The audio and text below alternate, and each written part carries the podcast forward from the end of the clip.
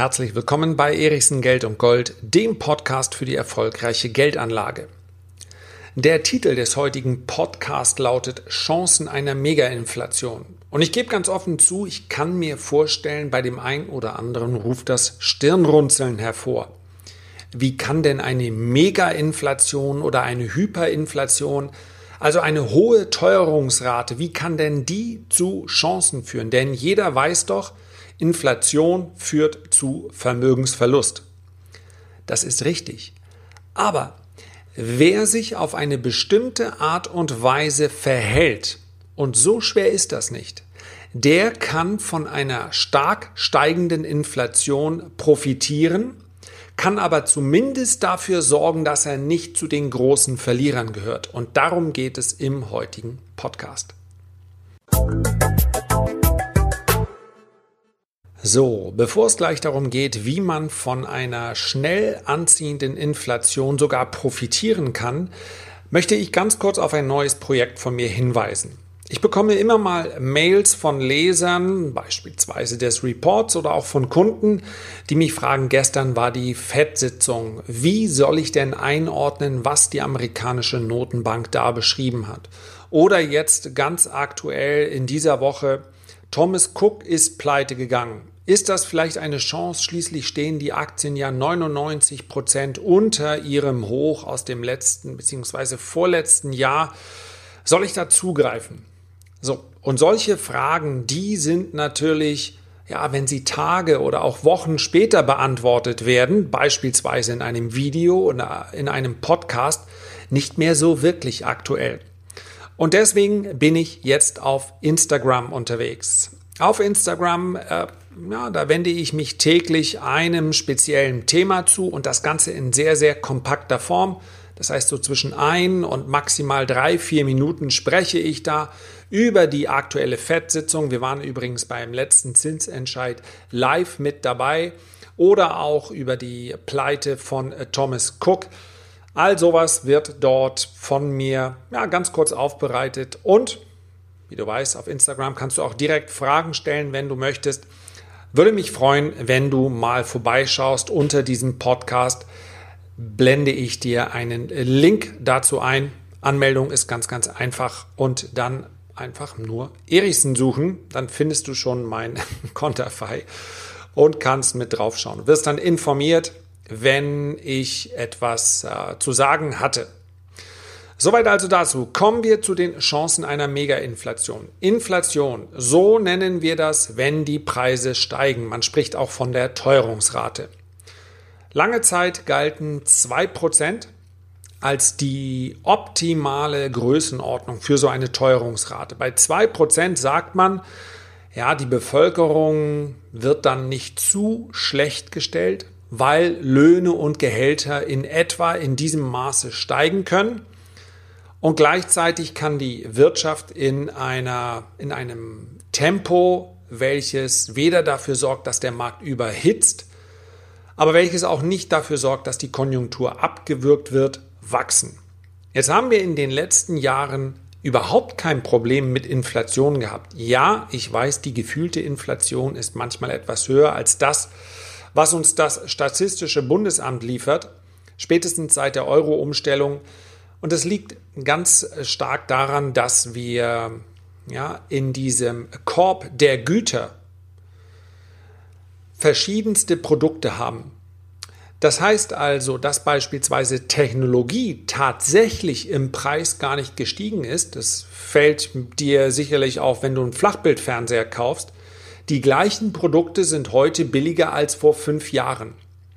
Und solche, ja, solche Güter sind relativ hoch gewichtet und sorgen dafür, dass laut dem Statistischen Bundesamt die Inflation gar nicht so sehr steigt.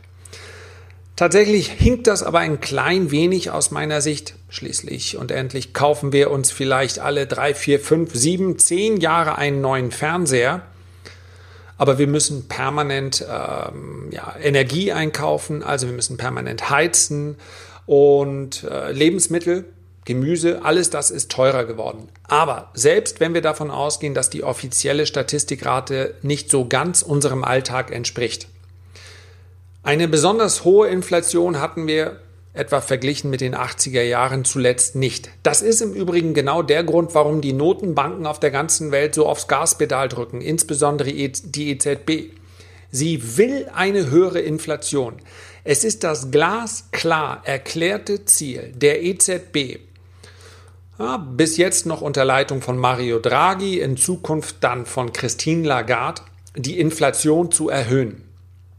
Und zwar nicht, weil die EZB das Ziel hat, in irgendeiner Form dem Verbraucher zu schaden, sondern weil es für hochverschuldete Staaten nur ein einziges Umfeld gibt, wenn wir mal von einem Währungsschnitt absehen, aber selbst dort wäre eine höhere Inflation die Grundvoraussetzung, um dem Bürger sagen zu können, sorry, du siehst, diese Papiergeldwährung ist aus dem Ruder gelaufen, wir müssen den Reset starten. Also selbst wenn man solchen Verschwörungstheorien die teilweise einen realen Bezug haben, das will ich gar nicht bestreiten, aber ein Währungsschnitt liegt jetzt nicht unmittelbar an. Ich errechne nicht im Jahr 2019 damit. Ja, selbst in dieser Theorie müsste es erstmal eine höhere Inflation geben. Staaten können sich perfekt entschulden, wenn die Inflation steigt. Steueraufkommen und Mehrwertsteuer und, und, und. Die Einnahmen sprudeln und so kann dann tatsächlich auch ein hochverschuldeter Staat langsam von diesem Schuldenberg runterkommen. Dafür braucht es aber erstmal Inflation. Und wir haben noch nicht mal die 2%, die als optimal gelten. Mario Draghi hat aber auch ganz klar betont, wenn wir die 2% mal erreichen, dann wird jetzt nicht Schluss sein. Wir wollen das, was wir an verlorenen Jahren hinter uns haben, durchaus obendrauf addieren. Was nichts anderes heißt, als dass wenn wir bei 2% angekommen sind, die EZB nicht gleich ihre Maßnahmen einschränken wird, sondern vermutlich noch weitermacht, bis wir bei vielleicht drei oder vier Prozent sind. Und die letzten Jahrhunderte haben gezeigt, dass eines relativ schwierig ist. Wenn die Inflation erstmal anzieht, dann ist die Kontrolle ab einem bestimmten Punkt auch für eine Notenbank nur noch schwer. Das heißt also, der Zugriff auf diese Inflation, der wird schwieriger, denn da steckt ganz viel Psychologie mit drin. So. Und nun fürchten wir, fürchtet jeder Sparer nicht umsonst eine Inflation. Bei 2% ist das noch überschaubar. Aber selbst 2% sorgen im Verlauf von 20 Jahren dafür, dass aus einer Kaufkraft von 10.000 Euro ja nur noch rund 6.000 Euro übrig bleiben. Wenn wir bei 4% sind, dann reichen schon 10 Jahre. Und ich finde, man muss sich mal ganz kurz innehalten und überlegen, okay, was bedeutet das? Ich kann heute für 10.000 Euro eine Küche kaufen oder ein Auto kaufen. In zehn Jahren, im Jahr 2000 und wo sind wir dann? 29.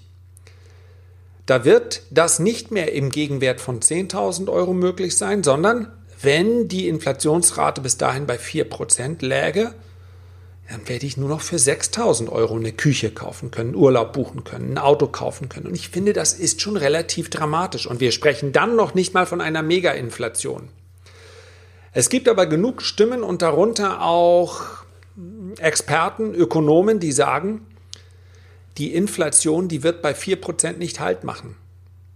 Das heißt also, dass wir in einem Bereich kommen, den man dann tatsächlich Mega-Inflation oder Hyperinflation nennt. Wobei es hier wirklich noch ganz, ganz große Unterschiede gibt. Eine Inflation von 4 oder 5 Prozent, die hatten wir schon und deshalb ist nicht das System zusammengebrochen. Derjenige, der dann nur auf Geldwerte setzt, der wird sicherlich nicht in dem Maße damit rechnen können, dass seine Einkommen, also sein Gehalt, sein Lohn in dem Maße steigt. Und der wird Enteignung spüren. Es wird sich anfühlen wie Enteignung. Allerdings kann man sich dagegen wehren. Aber nur, wenn man aktiv wird. Wenn man sich also zurücklehnt und sagt, ach, die Politik. Die Politik muss es richten. Und die Hoffnung ist ja vielerorten schon gar nicht mehr da. Also sagt man sich, naja gut, dann treffe ich mich mit, mit Gleichgesinnten und ich schimpfe über die Politik. Das passiert heute schon ganz, ganz viel. Ich möchte jetzt mal die Begriffe wie Populismus außen vor lassen. Aber die Politikverdrossenheit ist groß. Das einzige Problem ist nur bei all denen, die schnelle Lösungen versprechen, dass es keine Lösung ist, wenn ich den Status quo kritisiere. Das heißt also, selbst wenn ich in einer großen Masse mich bewege und die ganze Masse inklusive meiner selbst, wir sind uns einig, dass es so nicht weitergehen kann. Das ändert überhaupt nichts. Wenn du nicht selber aktiv wirst im Bereich der Geldanlage, dann kannst du zwar gemeinsam mit ganz vielen anderen jammern, wie furchtbar diese Situation ist, wie furchtbar ist es, dass meine Kaufkraft sinkt und, und, und, dass ich mit dem Euro im Ausland immer weniger einkaufen kann. Über all das kann ich mich beschweren. Diese Beschwerden allein werden aber überhaupt nichts ändern. Das heißt, ich muss aus meinem pessimistisch passiven Verhalten rauskommen und muss aktiv werden. Denn eines muss man auch sagen, in den letzten zehn Jahren gab es einen kleinen Teil der Bevölkerung, sagen wir mal der Anleger, die haben davon profitiert. Während ganz, ganz viele meckern und mosern und jammern und vielleicht auch traurig sind, sich auch berechtigte Sorgen machen, Angst haben vor der Zukunft, gibt es einen Teil, das ist eine deutliche Minderheit, die hat in den letzten zehn Jahren profitiert. Und das sind nicht die Superreichen, nicht die 1%, die 0,1% der Milliardäre, sondern das sind ganz normale Anleger, die die gleichen Informationen haben wie du, wie ganz viele andere, die aber erkannt haben, eine Mega-Inflation, eine Hyperinflation, eine Inflation im Allgemeinen schadet mir mit meinen Geldwerten immer. Dagegen kann ich nichts machen. Was muss ich also machen? Ich muss meine Geldwerte in Sachwerte tauschen. Aktien, Immobilien, Kunst, Oldtimer, Whisky-Sorten, andere Spirituosen, wenn man sich damit auskennt, Gold, Silber selbstverständlich. All diese Sachwerte haben profitiert in den letzten zehn Jahren und haben nicht nur die Inflation ausgeglichen, sondern zu einem Vermögenszuwachs geführt. Und während es diese große Herrscher derer gibt, die sagen, alles wird nur noch schlimmer in Zukunft, das kann durchaus sein.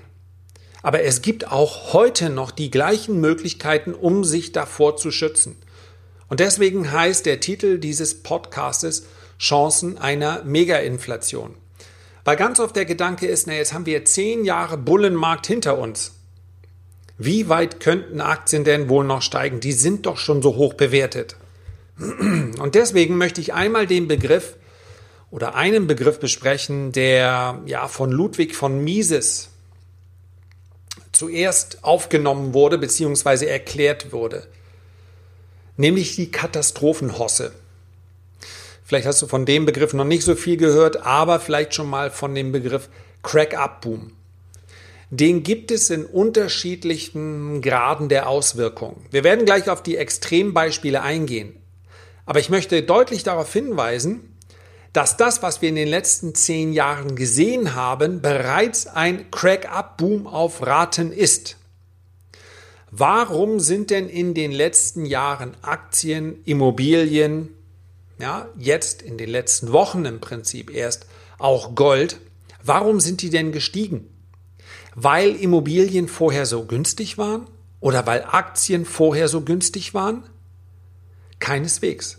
Sie sind deshalb gestiegen, weil die Angst vor einem Wertverlust, vor einem Kaufkraftverlust in, der, in jeglichen Papiergeldwährungen so hoch ist. Das heißt also, diese Kurszuwächse sowohl im Immobilienbereich als auch im Aktienbereich, die sind teilweise aus fundamentaler Sicht gar nicht gerechtfertigt. Wenn ich in 1A-Lagen Immobilien, insbesondere auch bei internationalen Standorten, unter dem Strich allein durch die Miete, die ich mit so einem Objekt erzielen kann, Renditen habe von, ja, wenn wir mal London zu Hochzeiten nehmen, von 0,5 bis einem Prozent, dann dauert es mehr als ein Jahrhundert, bis ich das wieder abbezahlt habe selbst wenn mein Zins, mein Finanzierungszins sehr, sehr niedrig ist. Wenn die Erwartung an gute Dividendentitel am Aktienmarkt nur bei zwei bis drei oder vier Prozent liegt. Und mehr bekommt man heute bei guten Dividendenaktien nicht. Ja, auch da möchte ich an dieser Stelle nochmal darauf hinweisen, es gibt immer mal Ausnahmen. Also hier nochmal der Hinweis auf Instagram. Wenn mir eine Aktie einfach mal vorkommt und es kann ja auch mal eine Aktie sein, die an dem Tag wirklich einen Einbruch erlebt, einen kurzfristigen Einbruch erlebt und ich sage, aus meiner Sicht ist das eine langfristige Chance, dann werde ich das in diesen Marktberichten auf Instagram sagen. Also nochmal der Hinweis, die Bitte, vielleicht auch die Empfehlung, mir dort zu folgen. So, warum bekomme ich heute noch 2, 3, 4 Prozent Dividendenrendite? Weil sich viele Marktteilnehmer, insbesondere auch Profis, sagen, lieber nehme ich nur diese 2 oder 3 Prozent Rendite, als dass ich auf der anderen Seite einen Vermögensverlust erlebe. Und deshalb bedeutet eine Katastrophenhosse in, fort, in einem fortgesetzten Stadium, dass sich das Ganze noch deutlich verstärkt. Also zu sagen, Aktien könnten nur dann steigen, wenn die Bewertung besonders niedrig ist, ist eine verkehrte Herangehensweise. Der erfolgreichste Aktienindex im Jahr 2018 war das der Nasdaq, Dow Jones, weit gewählt, gefehlt. Das war die Börse in Caracas. Und wenn wir nochmal ein anderes ähm, prominentes Beispiel nehmen, äh, nehmen wir mal Simbabwe aus dem Jahr 2007. Dort ist äh, die Börse, ja, der Börsenindex, der hat sich auf 4,4 Milliarden Punkte vervielfacht. Die Börse in Caracas ist über 10.000 Prozent gestiegen im letzten Jahr. Warum? Weil Aktien, Unternehmensanteile ausgeglichen haben, was an Papiergeld flöten geht. Das heißt also, die Währungen, sowohl in Simbabwe im Jahr 2007 als auch äh, in Venezuela. Die Währungen haben im gleichen Zeitraum 99,9 Prozent verloren. Wer also den Simbabwe-Dollar in der Hand hatte oder auf dem Konto hatte, der konnte innerhalb eines Jahres, ja teilweise innerhalb eines Monats zusehen, wie sein gesamtes Geldvermögen sich in Luft aufgelöst hat. Ja, da blieben 0,00 einige Stellen 1% übrig am Ende dieses Jahres. Das ist eine Hyperinflation. Aber gleichzeitig hat ja der Anbieter von Industrieanlagen in Simbabwe, der Anbieter von äh, Konsumgütern in Simbabwe, Gleichzeitig hat der ja nicht 99,9 Prozent seines Wertes verloren. Der, der hatte ja weiterhin seine Immobilien, seine Anlagen. Ja, auch für den war es natürlich schwierig, denn in so einem Umfeld sind, sinken auch die Geschäfte. Nur die Preise, die reagieren ja unmittelbar auf eine Inflation. Das heißt also, wer dann noch einen Liter Milch kaufen will, der wird dann möglicherweise innerhalb eines Monats dafür deutlich mehr bezahlen müssen. Oder er kann es eben nicht kaufen. Das ist das Dramatische daran für den, ja, für den, äh, für den Bürger in dieser Situation. Wir hatten das im Übrigen auch, um es mal, ja, ein Beispiel hier direkt bei uns aus deutschen Landen zu nehmen. Ähm, wir hatten es in den 20er Jahren. Ja, die D-Mark war nicht immer unsere Währung. Wir hatten die Reichsmark. 1921, das ist ein, ähm, eine Statistik des Statistischen Reichsamtes. 1921 war dieser Aktienindex bei 100. 1922 stand er bereits bei 10.000. Und innerhalb von 18 Monaten stand dieser, der Aktienindex bei 100.000, einer Million, 10 Millionen, 100 Millionen und darüber hinaus. Warum sind Aktien genau in dieser Zeit so stark gestiegen? Weil sie den Wertverlust der Papierwährungen ausgeglichen haben. Unter dem Strich hat das teilweise auch einen Vermögensverlust bedeutet. Ja, so ganz viele Unternehmen aus dieser Zeit gibt es nicht mehr. Aber dieser Vermögensverlust war weitaus geringer als der Vermögensverlust, den jemand erlitten hat, der nur auf Papiergeld gesetzt hat. Und so ist auch diese Aussage Chancen einer Megainflation zu verstehen. Wir sind jetzt noch in einer Phase, in der die Flucht in Sachwerte bereits ersichtlich wird Und aufgrund der Tatsache, dass noch die Inflationsrate relativ niedrig ist, hat man tatsächlich einen realen Vermögenszuwachs, wenn man auf Sachwerte setzt. Selbst wenn es dann aber eines Tages, und wir können nur hoffen, dass das nicht der Fall sein wird, dass also der Politik rechtzeitig vorher geeignete Maßnahmen einfallen, denn das geht immer mit Unruhen einher, aber sollten wir in eine Phase kommen, in der wir wirklich eine Megainflation oder gar eine Hyperinflation erleben, dann wird der Unterschied zwischen Papiergeldvermögen und Sachwertvermögen der sein, dass derjenige mit Papiergeld komplett auf Null zurückfällt. Das heißt also, egal wie hoch sein Vermögen war, ob also vorher ein einfacher Arbeiter 10.000 Euro zurückgelegt hat im Laufe seines Arbeitslebens, vielleicht auch 15.000 oder 20.000 Euro, oder ob jemand ein Unternehmer war, der eine eigene Firma hatte, der diese Firma verkauft hat und auf dessen Konto 5 oder 10 Millionen Euro schlummern, es wird bei einer Hyperinflation keine Rolle mehr spielen. Selbst, das heißt also sowohl ein Vermögen von 5000 Euro wird dann wertlos sein, als auch ein Vermögen von 10 Millionen Euro. 99,9 Prozent, 999 Prozent, so viel Wert geht verloren. In einem sehr langen Zeitraum gilt das übrigens ähm, für alle Papiergeldwährungen. Aber bei, einem, bei einer Mega-Inflation, bei einer Hyperinflation geht es sehr viel schneller, wie im Zeitraffer. Die Frage ist dann nur, wer letztendlich die bessere Voraussicht hatte. Der einfache Arbeitnehmer in Anführungszeichen, der zumindest einen Teil seiner Anlagen in Sachwerte geschoben hat, in Aktien, in Gold oder Silber? Oder hatte diesen Weitblick vielleicht der Unternehmer? Ich wäre mir da nicht sicher. Das Schöne ist, die Entscheidung kannst du heute noch ganz aktiv fällen.